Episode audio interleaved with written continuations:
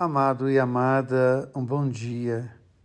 Estamos celebrando a oitava da Páscoa.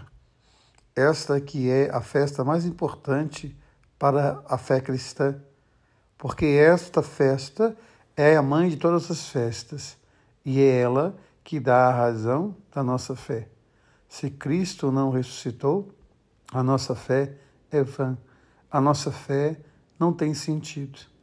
E ao celebrarmos toda esta semana a ressurreição de Jesus, fazendo de todos os dias um grande domingo, fazendo de todos os dias o primeiro dia da semana, eu quero celebrar com todos vocês a Páscoa da mãe de uma amiga muito querida, o Dirceu.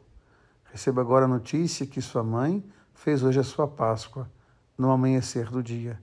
Que nós possamos colocar esta vida nas mãos do Senhor e assim como o apóstolo Pedro fala para toda a comunidade que o Cristo ressuscitou, que Davi foi sepultado, mas Cristo ressuscitou dos mortos, ele venceu a morte.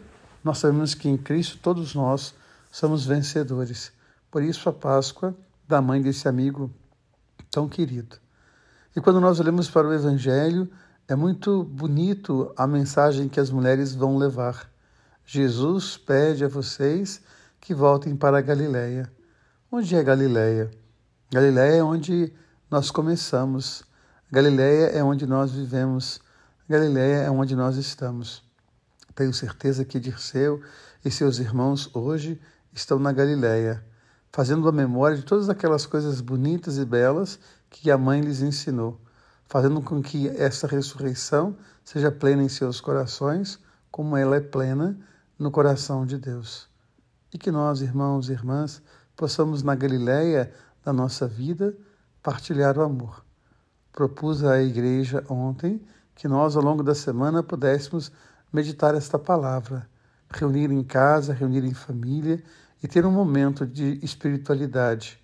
Que essa palavra possa ajudar vocês, que cada um de nós possa viver a sua experiência de ressurreição e que na nossa Galileia a gente possa ter essa convicção de que o Cristo vive em nós e que com Ele nós somos vencedores.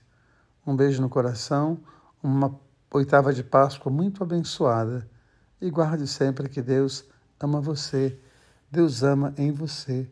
Amém.